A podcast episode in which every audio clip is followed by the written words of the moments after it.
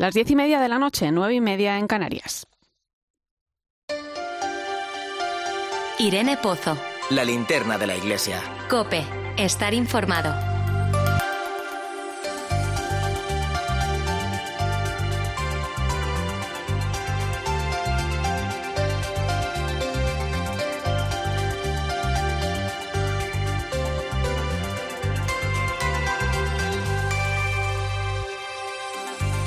¿Qué tal? ¿Cómo estás? Vaya lío el que nos traemos con las vacunas. Mientras nos aclaramos, me quiero quedar con una parte bonita de todo esto y es que me ha hecho mucha ilusión ver algunas fotografías de parroquias en nuestro país que se han sumado a los espacios de vacunación contra la COVID-19.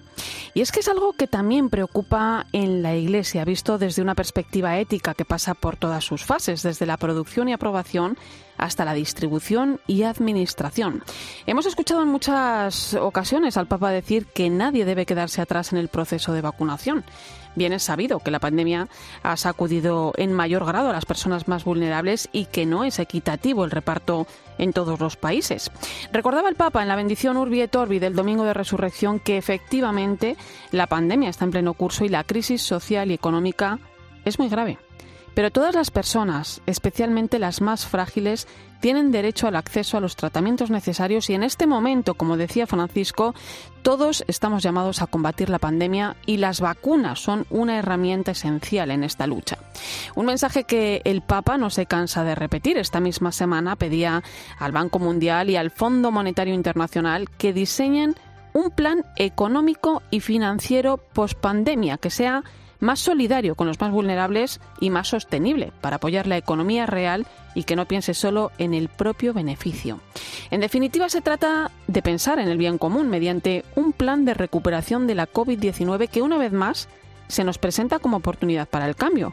Como decía el Papa, la noción de recuperación no puede contentarse con una vuelta a un modelo de vida económica y social desigual e insostenible, en el que una exigua minoría de la población mundial posea la mitad de la riqueza. Te invito hoy a pensar en esto y en muchas más cosas que, si te parece, pues no se habla de otra cosa más que del lío de las vacunas. Así es que vamos a ello. Acompáñame en esta linterna de la iglesia donde esta noche vamos a poner el foco en algunas otras cuestiones de actualidad que han ocurrido esta semana. Recibe un saludo de quien te habla. Irene Pozo. Es viernes 9 de abril. La linterna de la iglesia. Irene Pozo. Cope. Estar informado. Y como cada viernes, te invito a que nos acompañes a través de las redes sociales. Estamos en Religión Cope en Facebook y Twitter, hoy con el hashtag Linterna Iglesia 9A.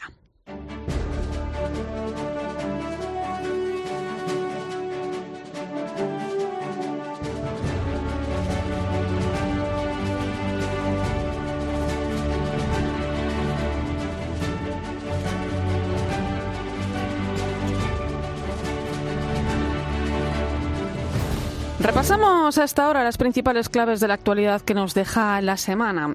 Desde esta semana se puede presentar la declaración de la renta correspondiente al año 2020, un año marcado por la pandemia de la COVID-19 en el que la agencia tributaria espera recibir más de 20 millones de declaraciones. Y un buen momento para recordar que marcando de la X de la Iglesia se colabora de forma sencilla y gratuita mostrando nuestro compromiso y valorando la labor que realiza en sus diferentes ámbitos de actuación. Una solidaridad que puede ser doble si además marcamos la X de la casilla de fines sociales, como también nos pide Cáritas. De esta forma, destinamos un 0,7% de nuestros impuestos a la Iglesia Católica y otro 0,7% a instituciones caritativas como Cáritas, que también realizan una importante labor social.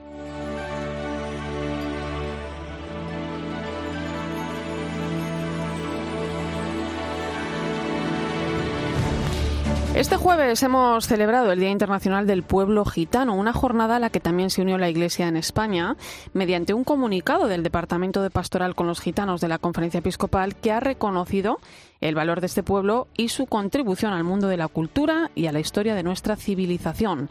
Titulado Salud y Libertad. Recuerdan que salud es lo que el pueblo gitano ha pedido siempre para sí y deseado para los demás, y en este año 2021 más que nunca.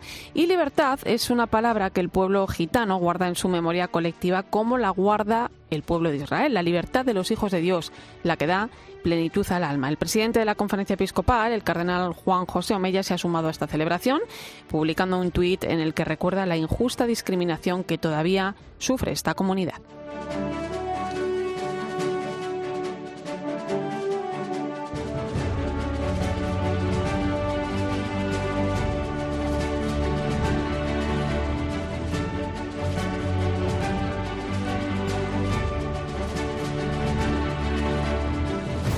Y el iniciador del camino neocatecumenal, Kiko Argüello, continúa recuperándose en casa de la infección por coronavirus que le llevó al hospital el pasado jueves santo.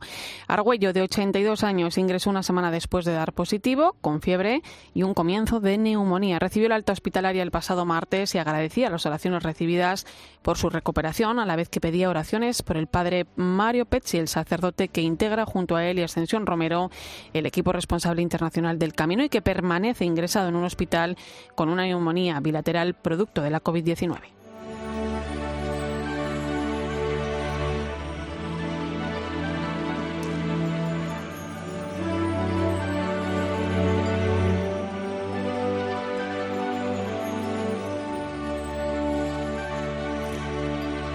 Vamos con más cosas. Confer, la Conferencia Española de Religiosos, ha elegido a los galardonados en la segunda edición de los premios Carisma. Entre los premiados se encuentran el jesuita José Ramón Busto, la Fundación Madrina, la Iglesia en Canarias por su trabajo con los migrantes, Raquel Pérez San Juan, secretaria técnica de la Comisión Episcopal para la Educación y la Cultura, y los jóvenes de Onianos, y más galardones en otros apartados para la Fundación Pablo VI, la actriz Mabel Lozano por su trabajo contra la trata, los capellanes de por su labor durante la pandemia o el enfermo de ELA, Jordi Sabaté, que ha recibido el premio Carisma de Impacto por su campaña Mueve un dedo por la vida y por el incansable empeño en acercar el conocimiento de esta enfermedad a la sociedad a través del humor y siempre en defensa de la vida, algo que nos ha transmitido en este mensaje que nos ha dejado.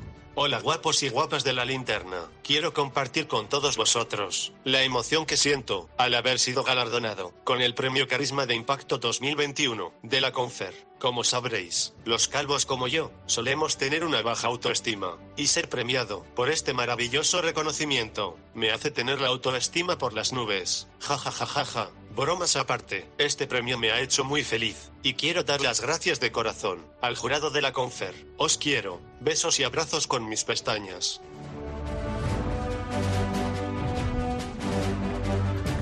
Simpático Jordi, todo un ejemplo sin duda. ¿eh? Y otro de los galardonados en estos premios Carisma que otorga por segundo año Confer ha sido el jesuita José Luis Pinilla en la categoría Carisma Especial por su labor encomiable en materia migratoria y defensa de los derechos humanos, haciéndose amigo y hermano de los pobres, a ejemplo de Pedro Arrupe, una vocación religiosa que se hace entrega sobre todo en el desamparado. Así reza el fallo del jurado de estos premios Confer.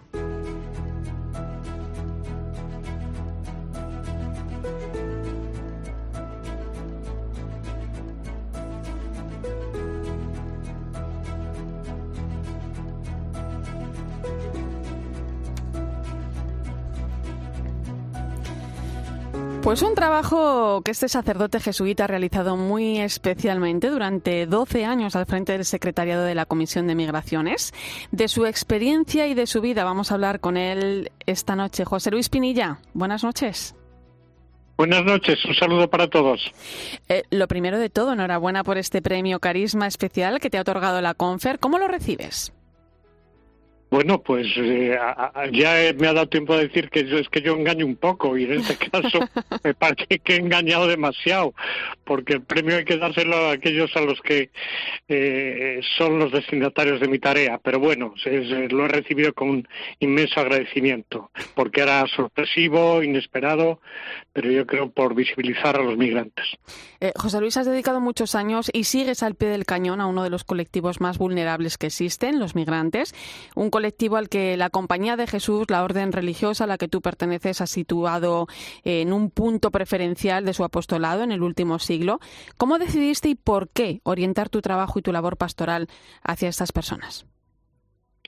Bueno, desde siempre mi vocación a la compañía he intentado traducirlo del Pagarrupe de unir la fe y la justicia, que es una, era una de las constantes en mi época de la misión de la compañía. Eso me llevó a los distintos puestos que he estado, en parroquias, en colegios, en fin, en estar conjugando la fe y, y el servicio a los pobres. En concreto, en una época riojana, tuve un contacto muy directo con ellos, creando proyectos de atención a los migrantes, y de ahí los obispos tuvieron la mala idea de llamarme para la conferencia episcopal. Y claro, como iglesia jerárquica que nos dice San Ignacio, hemos de acudir prestos y raudos al servicio que nos llaman. Desde ahí viene mi, mi, mi carisma hacia ellos. Eh, José Luis, los procesos migratorios siempre están eh, cargados de obstáculos. La pandemia de la COVID-19 es quizá el principal al que se enfrentan en la actualidad los migrantes en busca de una vida mejor. ¿Cuáles crees que son los principales retos a los que nos enfrentamos para facilitar ese, el proceso migratorio ¿no? a, todas estas personas? Bueno, mm, yo creo que se avanza mucho a nivel social y a nivel eclesial respecto a la visibilización de los emigrantes, que es fundamental, ¿no?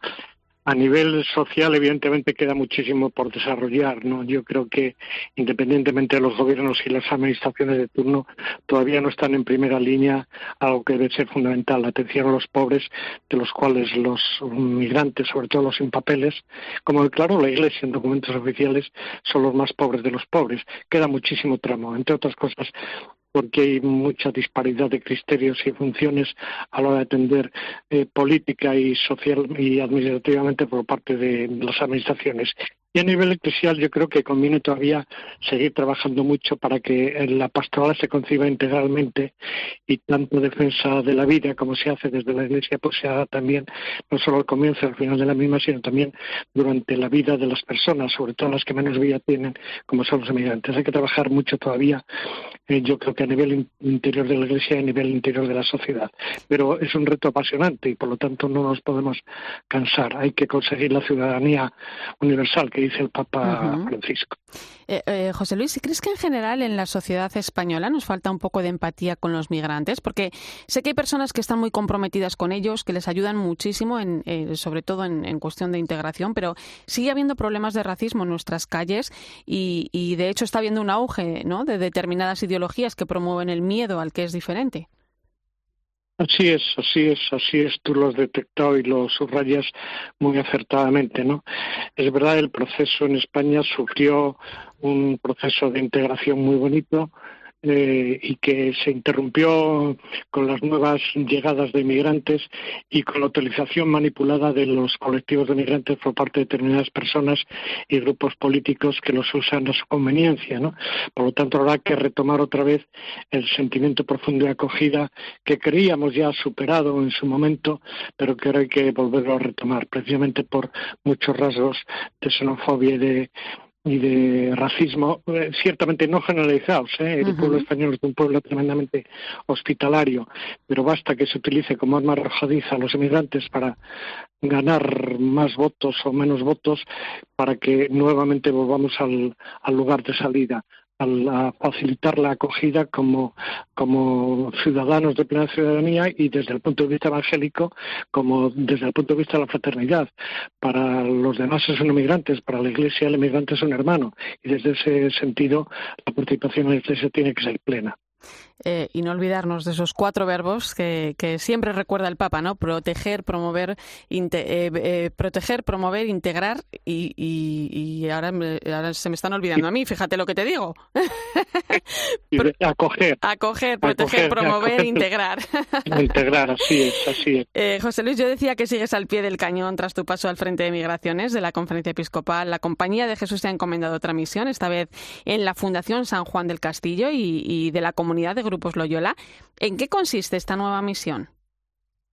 Bueno, pues es una, un servicio complementario. Por un lado, la Fundación San Juan del Castillo, como sabes, es la fundación que acoge las obras que trabajan los jesuitas con los emigrantes, dos localizados en dos puntos, Centro Padre Rubio, que es donde yo estoy más presente, y el Centro Pueblos Unidos. Y eso complementa muy bonitamente con un trabajo con una impronta laical muy fuerte, que es la de los grupos Loyola, CVX, etcétera, para intentar también transmitir lo que la espiritualidad naciana puede aportar a la vocación laical. Eso me parece imprescindible, no solo para la vida espiritual, sino para el compromiso social. Y ahí andamos, luchando y gozando de la tarea, como siempre. Pues mi querido José Luis Pinilla, premio Carisma Especial por toda una vida de servicio dedicada a tender la mano a aquellos que más lo han necesitado siempre. Un fuerte abrazo, enhorabuena y cuídate mucho. Irene, cuídate y cuidaros todos y muchísimas gracias. Un abrazo muy fuerte. Escuchas la linterna de la iglesia. Con Irene Pozo. Cope, estar informado. Son las 10 y 45 minutos de la noche, 9 y 45 en Canarias. Ponemos el foco ahora en la información más destacada de estos días en nuestras diócesis.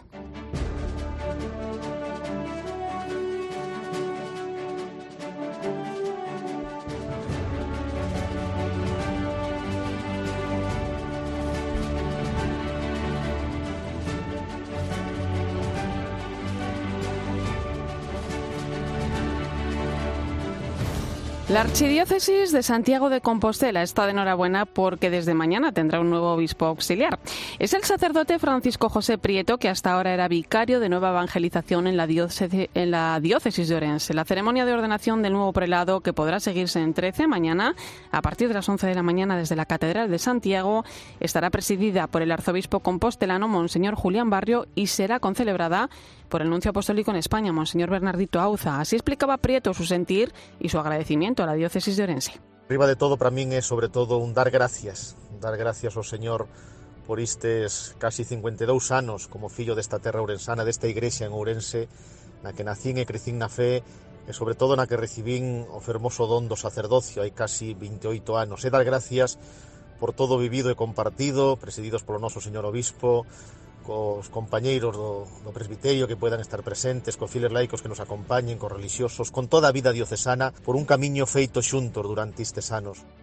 El obispo de Segovia ha recibido hoy el alta hospitalaria tras permanecer ingresado durante poco más de una semana debido a una intoxicación ante la falta de respuesta a los antibióticos orales. Monseñor César Franco fue internado en un hospital madrileño para recibir tratamiento de antibióticos por vía intravenosa y mantener un seguimiento constante y cercano de la evolución de la fiebre. Monseñor Franco ya se encuentra de vuelta en Segovia y se espera que en los próximos días retome su agenda y su labor pastoral.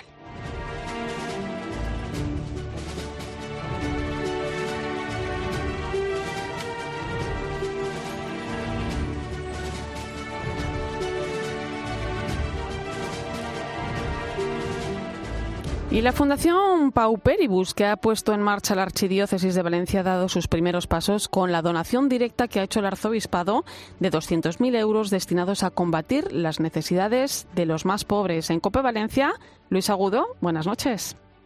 Hola, ¿qué tal? Buenas noches, Irene. Son en efecto los primeros pasos de esta Fundación Pauperibus promovida por el Cardenal Arzobispo de Valencia, Antonio Cañizares, para atender a las necesidades más básicas de los más pobres como consecuencia de la pandemia. Ha recibido ya una aportación directa a esta fundación por parte de la Archidiócesis de Valencia de más de 200.000 euros, 40.000 de ellos de donaciones particulares que han sido entregados a Cáritas Diocesana para que los administre. El propio Cardenal Cañizares ha donado a esta fundación sus bienes personales como pectorales, regalos recibidos y un retrato lienzo del beato cardenal ciriaco María Sancha que ha sido adquirido por la Archidiócesis de Toledo con una donación que ha traído su titular, Monseñor Francisco Cerro. Gracias, Luis. Y terminamos en la diócesis de Córdoba, donde el Cabildo de la Catedral ha anunciado el hallazgo de los restos de un edificio cristiano bajo el patio de los Naranjos de la antigua mezquita. En palabras de los arqueólogos, la presencia de estos restos demostraría la construcción del templo musulmán sobre un solar cristiano, en el que se encontraría la Basílica Episcopal de San Vicente, tal y como ha explicado el arqueólogo Alberto León de la Universidad de Córdoba en el Espejo de Córdoba de Copi. La propia definición de complejo episcopal implica la existencia de una iglesia episcopal, la existencia de una iglesia que reciba el nombre de San Vicente según la fuente, lo que nos está confirmando que hay una iglesia de San Vicente en la ciudad, una iglesia principal en la ciudad, que suele ser la iglesia episcopal. Si estamos hablando de un complejo episcopal con una iglesia principal, pues es muy probable, vamos, es absolutamente incuestionable, por ser categórico, que debajo del espacio ocupado por la mezquita catedral esté la iglesia de San Vicente. Y te quiero hablar ahora de algo que ocurría esta semana en Madrid, pero que no entiende de lugares porque es algo tan universal que traspasa fronteras. Hablo de la fe y hablo de la música. Seguro que en alguna ocasión has experimentado de alguna manera la cercanía del Señor en la música. Nos ayuda a rezar y nos lleva a Él y por eso es tan importante. Hoy te presento el disco Sois el Ahora de Dios, un nuevo proyecto musical inspirado en las palabras que el Papa Francisco dedicó a los jóvenes durante la JMJ 2019. Ustedes, queridos jóvenes, son el presente.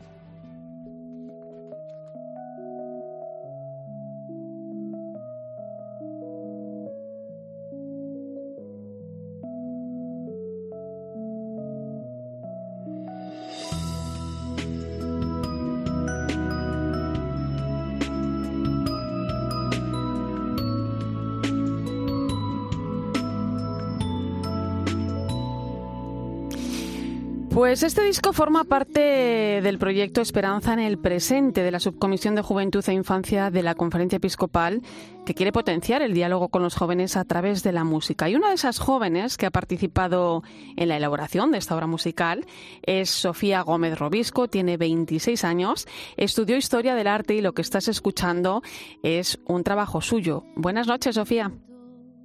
Hola, buenas noches. Eh, ¿Qué vamos a encontrarnos al escuchar Sois el Hora de Dios? Pues 19 canciones de 19 artistas distintos, algunos eh, en solitario y otros en grupo.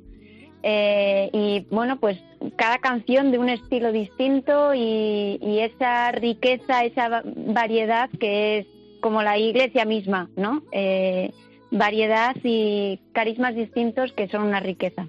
Eh, Sofía, ¿qué artistas han participado en este proyecto y cómo, cómo ha sido para ti esa experiencia? Porque muchas veces la música católica contemporánea es una gran desconocida y en definitiva, bueno, pues esto también es un trabajo que une, ¿no? Sí, exacto. Es verdad que en España a lo mejor eh, pues esto de la música católica nos puede sonar algo un poco eh, rancio, por así decirlo, pero pero es algo que está a la orden del día, ¿no? Y que el proyecto de Esperanza en el Presente, pues es lo que ha intentado, ha intentado aunar y que todos estos artistas, pues eh, coincidamos, tengamos esos espacios eh, en los que sentirnos eh, familia, ¿no? Y acompañados. ¿Cómo? Y bueno, pues hay muchos nombres, muchos nombres. Por ejemplo. Por ejemplo, pues tenemos a, a Ira, que es un nuevo grupo eh, que ha surgido hace poquito, eh, Paola Pablo, Sara Iningos, El Árbol de Saqueo, Mabelé, Nacho Ortiz, Esther López, Gerson, Amanecer, hay muchos nombres, muchos nombres. ¿Y, ¿Y, cómo acabas tú en este proyecto, Sofía? Pues de estas casualidades, entre comillas, de la vida, yo con cierta inquietud, pues buscando por internet, eh, me encontré con esta iniciativa, con estos encuentros eh, organizados por la subcomisión y mm, eh, bueno y dije bueno pues me, me, lanzo. Yo soy católica yo compongo mis canciones y bueno pues vamos a ver vamos a movernos y llegué allí eh, pues creo que en 2015 fue o en 2016 fue cuando fui yo por primera vez y, y fue tal la acogida y tal el, el, ánimo que pese a que yo me sentía muy chiquitita porque hay gente que ya tiene un cierto recorrido, ¿no? Uh -huh. eh, pues bueno, mmm, me animé, me animé y desde entonces pues pasito a paso, primero vencer la vergüenza, luego uh -huh. hacerme un canal de YouTube y bueno, pues pasito a paso. Eh, Sofía, ahora te quiero preguntar algo un poco más personal, ¿eh? ¿Cómo llegó a ti uh -huh. esa pasión por la música?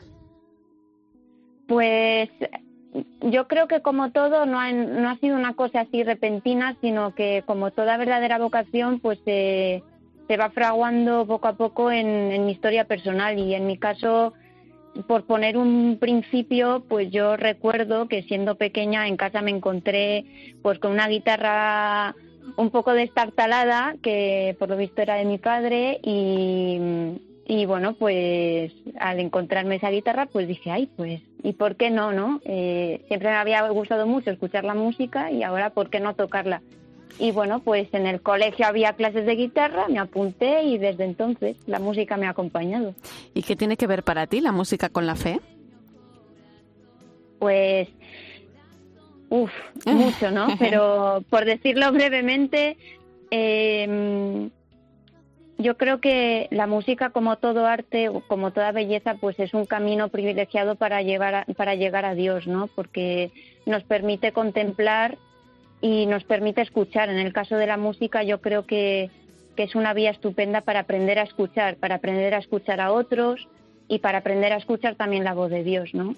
Y, y bueno, eh, al fin y al cabo es eso que dicen, ¿no? Que es un lenguaje universal y que de alguna manera pues trasciende.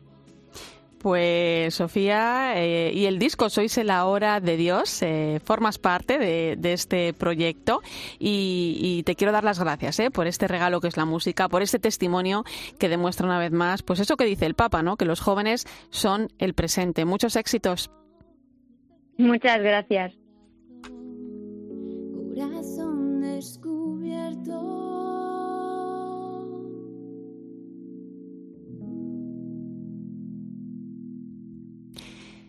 Haz memoria, eso es lo que quiero hacer contigo hoy, recordar todo lo que aporta la Iglesia en nuestra sociedad, hacerla más presente aún si cabe, con historias como la que hoy te quiero contar.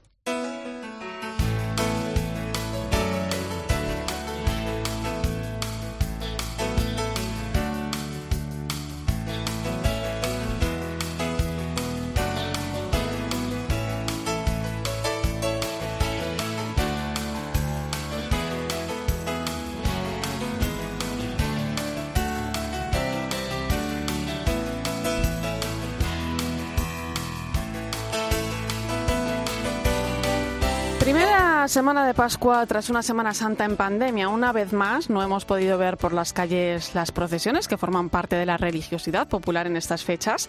Pero, ¿alguien se ha preguntado qué hacen nuestras hermandades y cofradías el resto del año? Te quiero acercar a esta realidad tan desconocida porque están muy comprometidas con la labor social, con lo que nos pidió Jesús, en definitiva, de amar a los que nos rodean y especialmente a los más necesitados. Esto lo sabe bien José Manuel. Me llamo José Manuel Díaz Jaime tengo 50 años, eh, de profesión me dedico, soy comercial, me dedico al tema deportivo y vivo en Málaga. Eh, pertenezco a tres cofradías, a tres cofradías, viñeros, rescate y gitanos. José Manuel es hermano mayor y conoce muy bien las hermandades y cofradías de Málaga y para él esta pertenencia va mucho más allá de apuntarse en una lista o una tradición formar parte de, la, Hermandad Sacramental de Viñero es mi vida. Pues llevo 35 años ligado a mi hermandad y ahora que soy hermano mayor, pues una grandísima responsabilidad.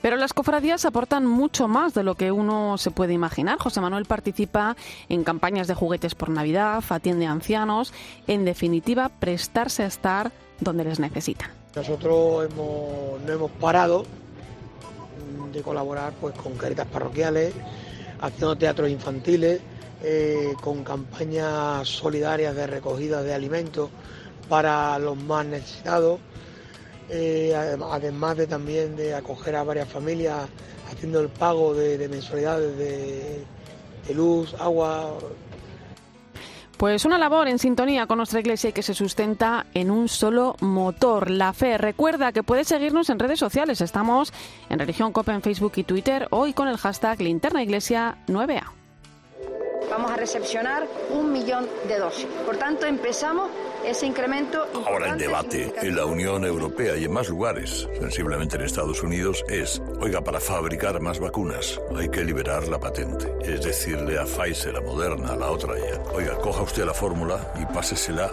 a todos los laboratorios que se la pidan. En COPE, Carlos Herrera es la voz que mejor analiza lo que te rodea. A ver, relájame el bracito, un fichacito. los que han hecho la patente, los que han investigado, dicen, oiga, yo me he gastado miles de millones de dólares para que ahora usted venga y me quite la patente. Esto entonces, ¿cómo se puede arreglar? Compensando... Y te cuenta todo lo que necesitas saber de lunes a viernes de 6 a 1 del mediodía en Herrera en Cope.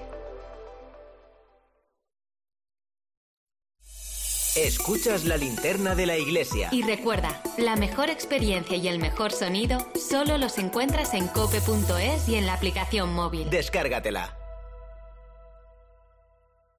Ese hombre que cuando va a un restaurante un lunes sabe que el pescado fresco no es muy fresco y se ahorra pedirlo. Unas bravas, Paco. Ese hombre tiene olfato.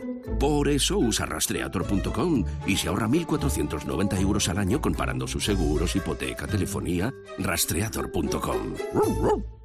Vive una experiencia única en las tiendas Porcelanosa. Descubre diseños exclusivos y una amplia gama de productos innovadores. Nos adaptamos a tu presupuesto, porque en Porcelanosa estamos cerca de ti. Y ahora aprovecha los días Porcelanosa del 9 al 24 de abril y disfruta de unos descuentos muy especiales. Porcelanosa, nuevos tiempos, nuevas ideas.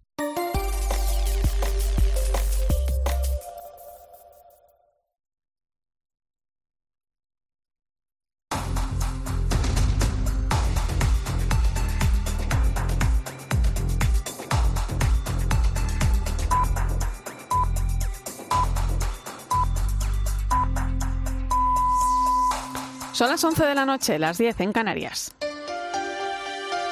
Irene Pozo. La linterna de la iglesia. Cope. Estar informado.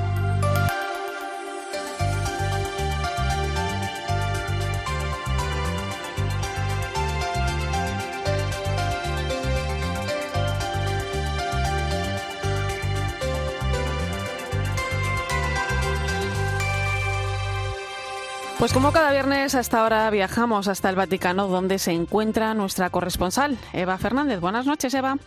Muy buenas noches, Irene.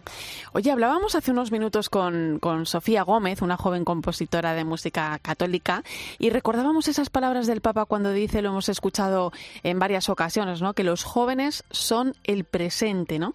Y, de los jóvenes quiero que me hables, porque el cardenal Canta la Mesa, el predicador de la Casa Pontificia, acaba de publicar Francisco Juglar de Dios, con una introducción escrita por el propio Papa Francisco dirigida pues precisamente a los jóvenes.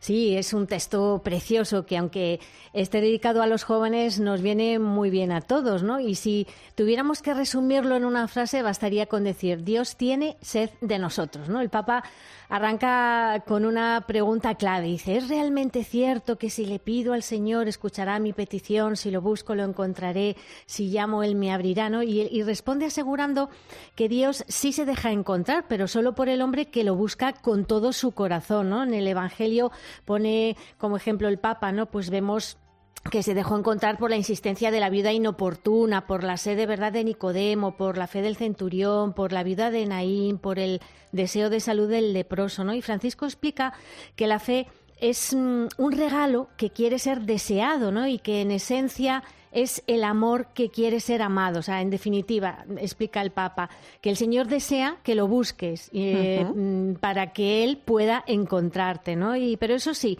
concluye Francisco en esta introducción del libro de Canta la Mesa que cuando el Señor nos llama a Él no quiere vacilaciones de nuestra parte, sino una respuesta radical.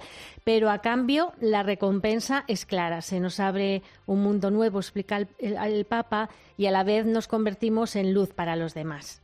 Eh, Eva, hay una historia en torno a un número, el 9195, y en torno a un lugar, la Basílica del Santísimo Sacramento en Buenos Aires, que sucedía por los años 50 y, y la que también tiene mucho que ver el Papa. La hemos conocido esta semana. Sí, es una parte de su biografía personal desconocida, efectivamente, y que al propio Francisco le ha conmovido recordar, ¿no? Y así se lo ha hecho llegar a los compañeros del semanario Alfa y Omega, ¿no? El origen de todo ha sido el registro de los turnos de vela de esta Basílica de Buenos Aires, en la que se puede comprobar que el entonces jovencísimo Jorge Mario Bergoglio, con 18 años, acudía cada sábado por la noche a la adoración nocturna y lo estuvo haciendo durante dos años, justo antes de entrar en el noviciado de la Compañía de Jesús, ¿no? Lo bonito de la carta manuscrita que el Papa ha escrito a un colaborador de Alfa y Omega es que han pasado 65 años y al Papa le ha conmovido recordarlo, ¿no? Y cuenta, por ejemplo, que, que durante la noche iban a dormir algo por turnos y el que le despertaba repetía la frase venite adoremos, ¿no? Uh -huh. Es una eh, a esta adoración nocturna no acudía solo, le acompañaba a su hermano Oscar y un vecino del barrio que los dos ya han fallecido, ¿no? Y, y cuenta el Papa que eso, que la, que la vela empezaba a las nueve de la noche, después de la predicación que daba un sacerdote vasco, el padre Aristi, que tuvo una gran influencia en el Papa Francisco porque fue su confesor. Y fíjate, Irene, que a raíz de, de, esta, de este número mágico, de este número concreto, pues eh, se ha recordado otra anécdota muy bonita relacionada con, con, este sacerdote, con el padre Aristi, ¿no? Porque em, el Papa siempre lleva encima su rosario, porque cuando murió fue el velatorio y mientras eh,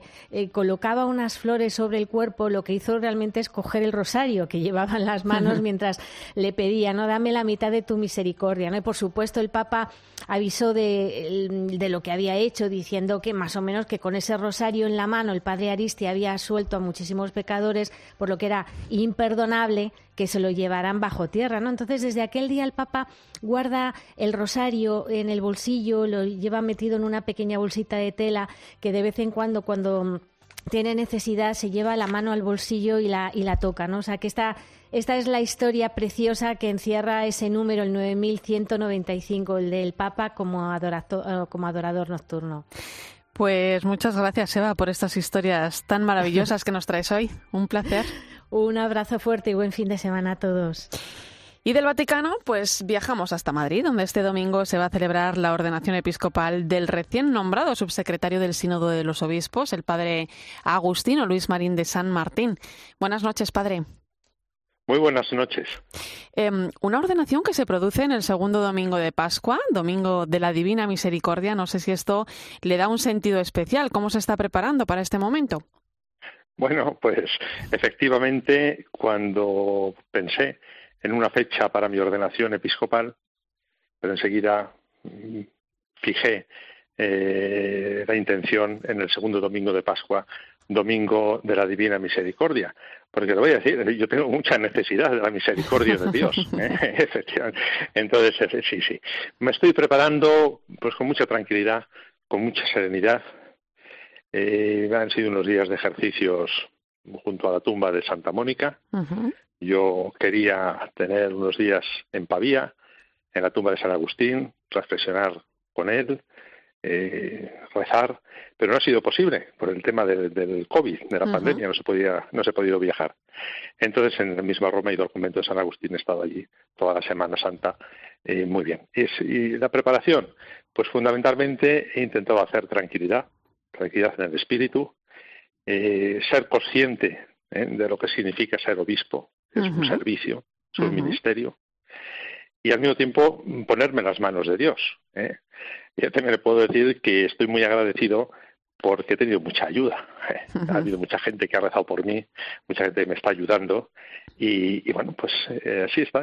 son unos días también muy intensos, de muchas emociones. Eh, bueno, eh, el domingo es la ordenación episcopal, efectivamente. Em, el pasado mes de febrero el Papa le nombraba junto a la hermana Natalie Becuar, subsecretario para el Sínodo de los Obispos. Una gran noticia para la Iglesia en España y para la Iglesia en el mundo, ¿no? ¿Cómo recibió usted la noticia? Y sobre todo me gustaría que nos contara en qué consiste también esta, esta labor. Sí, bueno, yo la, noticia la recibí con mucha sorpresa. ¿eh? fue el día 2, 2 de, de, febrero, la jornada de la vida consagrada, cuando me llamaron a media mañana de la Secretaría de Estado para comunicarme la decisión del Papa. Bueno, pues, y además en ese momento preguntan si aceptas, tienes que aceptar. Bueno, eh, eh, dar una opinión. Yo estoy en las manos de Dios, soy sacerdote, soy religioso, lo que la Iglesia necesita de mí.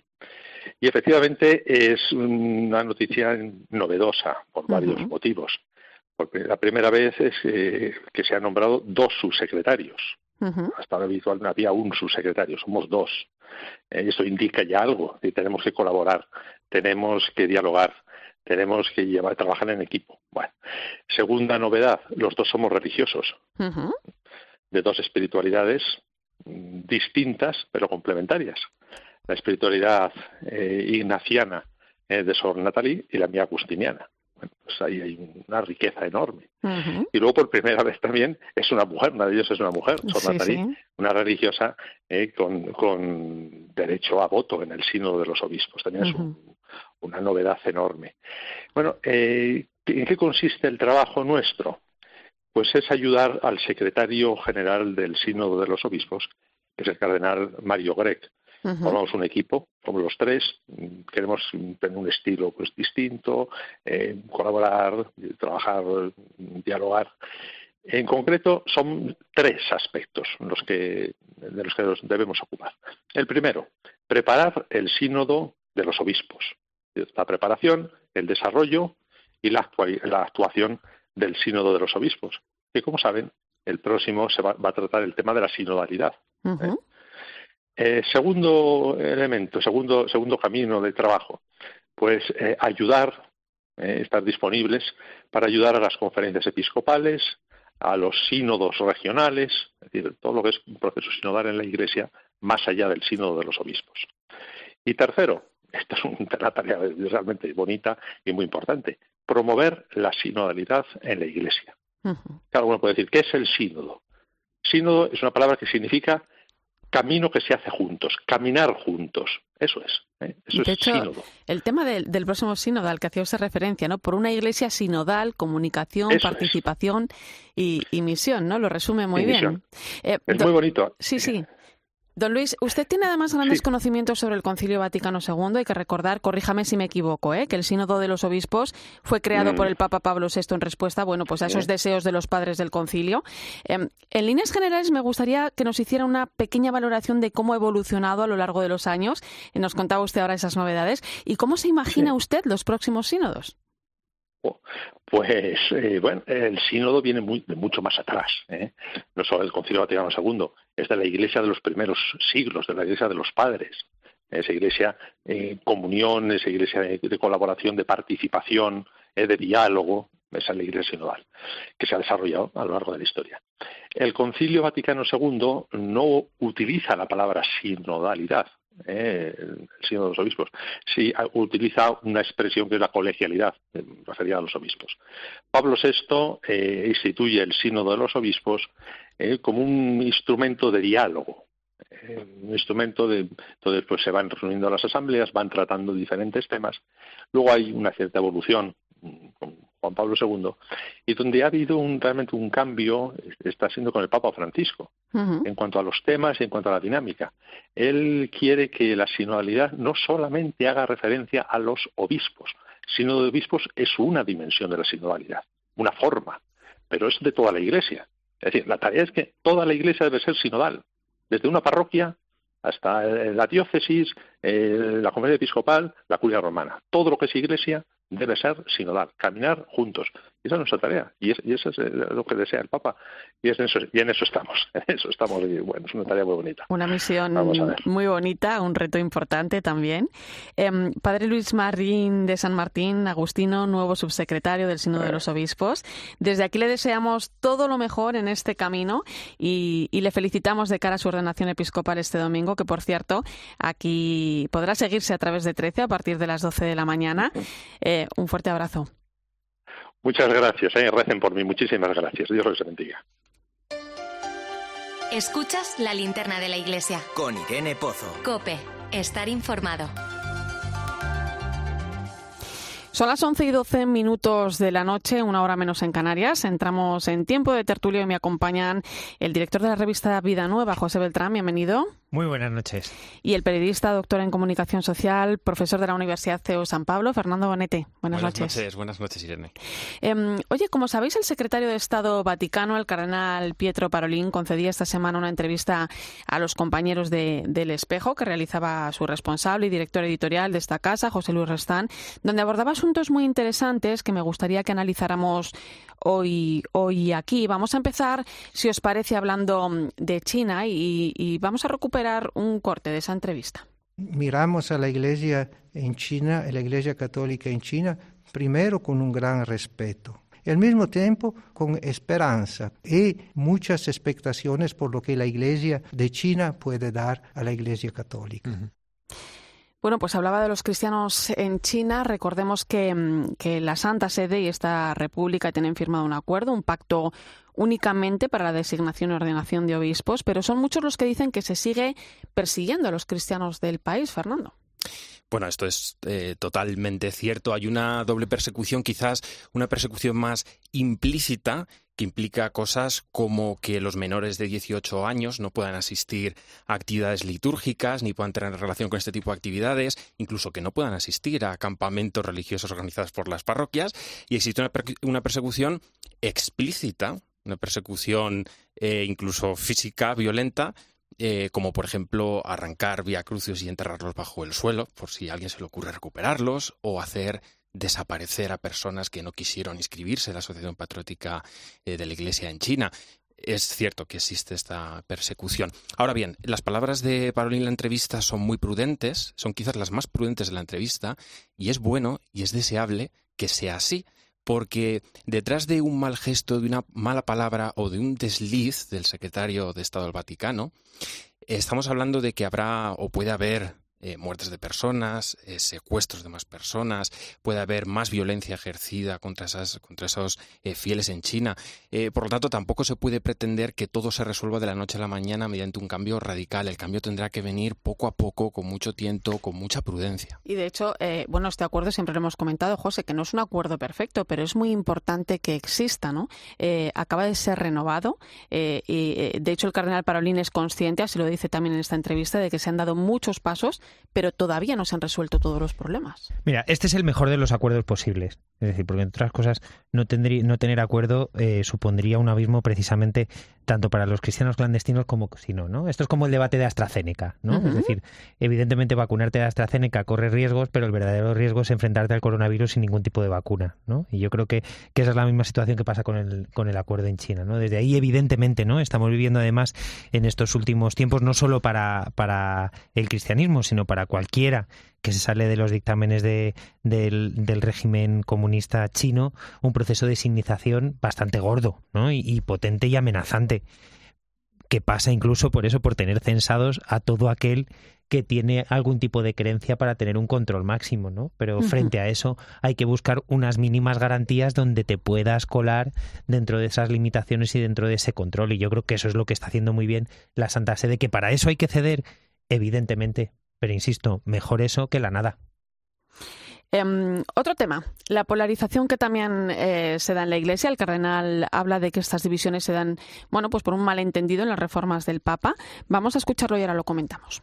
Hay toda una vida de la Iglesia que puede ser renovada. A veces estas divisiones y estas contraposiciones nacen de la confusión de estos niveles, por lo cual eh, uno no logra distinguir entre lo esencial y eh, lo que no es esencial, lo que hace parte, que tiene que ser reformado, que tiene que cambiar según el espíritu del Evangelio. Em, el propio Francisco cuántas veces ha alertado sobre esto, ¿no? Sobre las divisiones y cuántas veces ha pedido también la unidad. Sí, y además el propio Parolín lo ha vivido, ¿no? Y eso yo sí que lo sé muy de cerca, ¿no? Lo puedo constatar muy de cerca como, eh, a pesar, ¿no? De ser estrecho colaborador del Papa y de tener una confianza plena el uno y el otro. Le han intentado mostrar a Parolín como enemigo del Papa, le han intentado incluso engatusar con la idea de que él podría ser el próximo sucesor de Pedro y que además es el candidato ideal desde, desde la mirada italiana, cosa que se ha salvado precisamente por esa confianza y ese trabajo cotidiano que hay entre ambos, ¿no? Es decir, que hasta ahí estamos llegando y, se, están, se están moviendo distintos hilos para esa presión polarizadora que, sin embargo, consiguen escapar todos aquellos que están al lado y trabajando mano a mano con el Papa, ¿no? Las, eh, divisiones internas y los debates acerca de las divisiones internas es que no aportan absolutamente nada. Primero, eh, porque replican un modo de ser y hacer las cosas que no es el propiamente cristiano. ¿no? ¿Para qué estamos en este mundo? Lo hemos escuchado cuando Eva nos recordaba las palabras de la introducción al libro de Canta la Mesa del propio Francisco. Estamos para dar luz al mundo. Si nos liamos a debatir entre nosotros sobre esas divisiones y encerrarnos en esas divisiones, es imposible que conservemos la energía suficiente para ser esa luz del mundo. ¿no? Y volviendo a las, a las palabras ¿no? de Parolín cuando, eh, perdón, las palabras de José cuando, cuando dice que, que han intentado dividir al Papa Francisco del propio secretario de Estado. Yo me quedo con las palabras de Parolin cuando dice en un momento de la entrevista, me impactó mucho, una sencilla frase, eh, pero muy significativa. Él dice, refiriéndose a las diferencias con Francisco, somos muy diferentes, esto es una ventaja. ¿Por qué no ver las diferencias una ventaja? Que las diferencias no sean un conflicto, sino una colaboración. Em, vamos a avanzar en otra cuestión que me parece también interesante, lo que dijo sobre la pérdida de fe en nuestra Europa lo siento mucho, es la pérdida de, la fe, ¿no? del horizonte de la fe en nuestra Europa, en nuestros países, en nuestra cultura, perdiendo de veras la, que es la identidad de la persona humana. antes de ser una pérdida de fe, yo diría es una pérdida de razón. Es fuerte, ¿eh? Se está perdiendo la identidad de la persona humana. Qué acertadas estas palabras y además el final de este, de este corte que hemos sacado esta noche, cuando, siguiendo el pensamiento de Benedicto XVI, Parolin dice, el problema fundamental es la razón, no es la fe. Es decir, estamos afrontando problemas que ya no tienen que ver con ser creyente o no ser creyente. Por ejemplo, por esto de la identidad de la persona, eh, algo que ha sucedido, que está sucediendo ahora en España con la aprobación y la inclusión ya en el BOE de la eutanasia. No hay que ser creyente ni tener fe, porque la fe, eh, por supuesto, es una cuestión importante, pero no es única para darse cuenta de que la eutanasia la lucha contra la eutanasia no, no, es una cuestión simplemente de fe, es una cuestión de razón. No hace falta ser creyente para darse cuenta de que antes de la solución de la eutanasia hay soluciones intermedias mucho más adecuadas, como por ejemplo los cuidados paliativos. Eh, es de razón y no solo de fe darse cuenta de que el Estado no puede promover la muerte, sino que debe promover la vida y la identidad de la persona.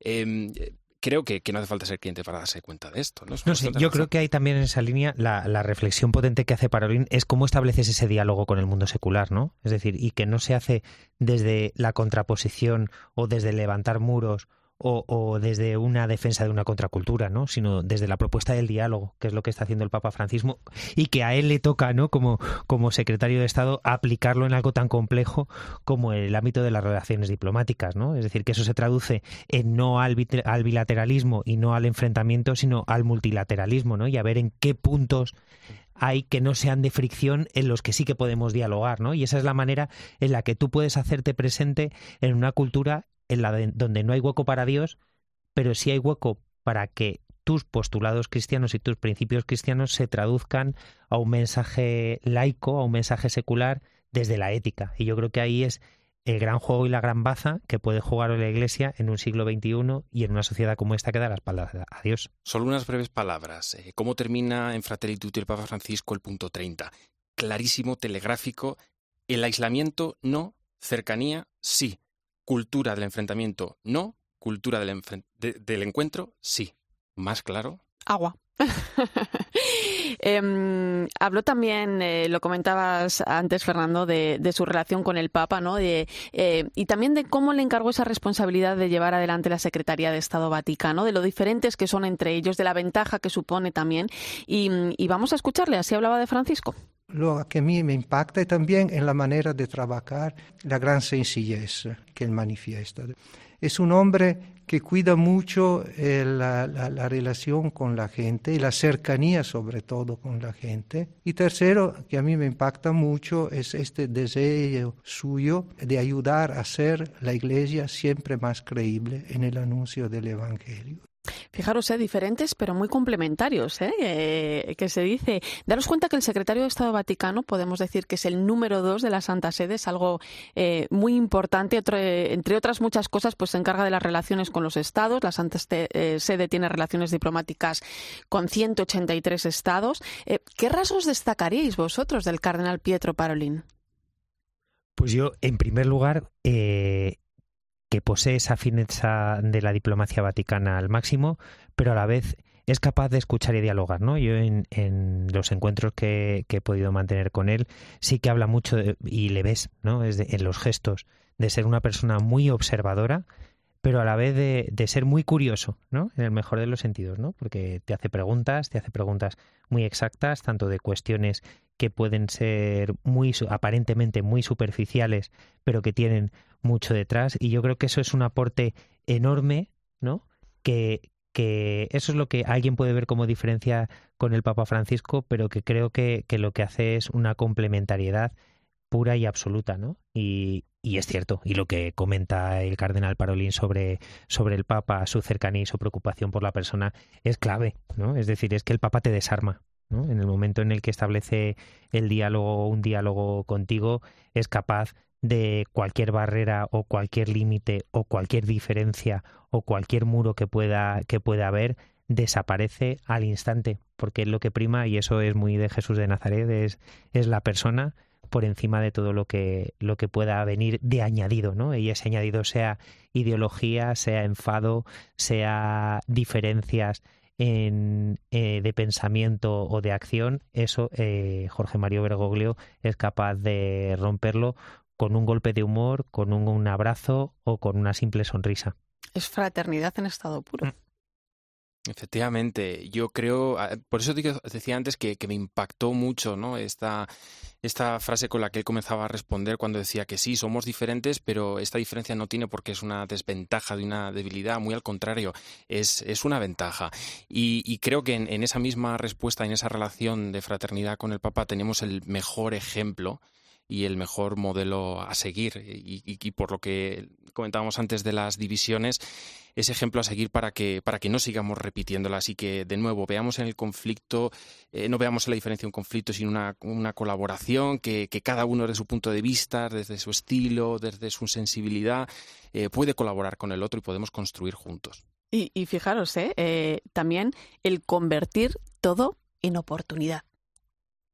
Sí, yo creo que yo últimamente estoy analizando, estoy muy metido en la idea de, de, la indagación apreciativa, que es un tipo de análisis parecido al DAFO y demás, y que busca precisamente ¿no? Eh, un análisis de la realidad desde destacando lo positivo que puede haber sin ocultar lo negativo, sin, sin, ocultar los problemas, pero no cebándonos en eso que es muy nuestro de, de iglesia, ver, de ver todo lo que nos falta o ver todo lo que hacemos mal, ¿no? Y, yo creo que, que, esta propuesta que nos hace el Papa Francisco y que está contagiando a todos sus colaboradores es veamos de aquí qué podemos aprovechar, ¿no? Es decir, evidentemente en un examen de conciencia pasa por analizar todas aquellas situaciones que son flaquezas, ¿no? Pero no pongamos el foco ahí, sino en hacer mejor lo que ya hacemos muy bien. Sí, en un mundo de, divisiones políticas, ideológicas, al final la oportunidad eh, que tiene todo esto la Iglesia es proponer un lenguaje y un mensaje diferente. Pues nos quedamos sin tiempo, compañeros. Un placer, como siempre, Fernando Bonete, gracias. Muchas gracias, Irene. José Beltrán, buen fin de semana. Buen fin de semana. Y nos vamos hoy con unas palabras que dijo el patriarca latino de Jerusalén, eh, Pier Batista Pizzabala, en su homilía del domingo de resurrección. Dice: La Pascua es apostar por lo imposible de Dios más que por lo posible de los hombres. Gracias por acompañarme esta noche y mantener la linterna de la iglesia encendida. Te dejo con el partidazo de Cope y Joseba Larrañaga.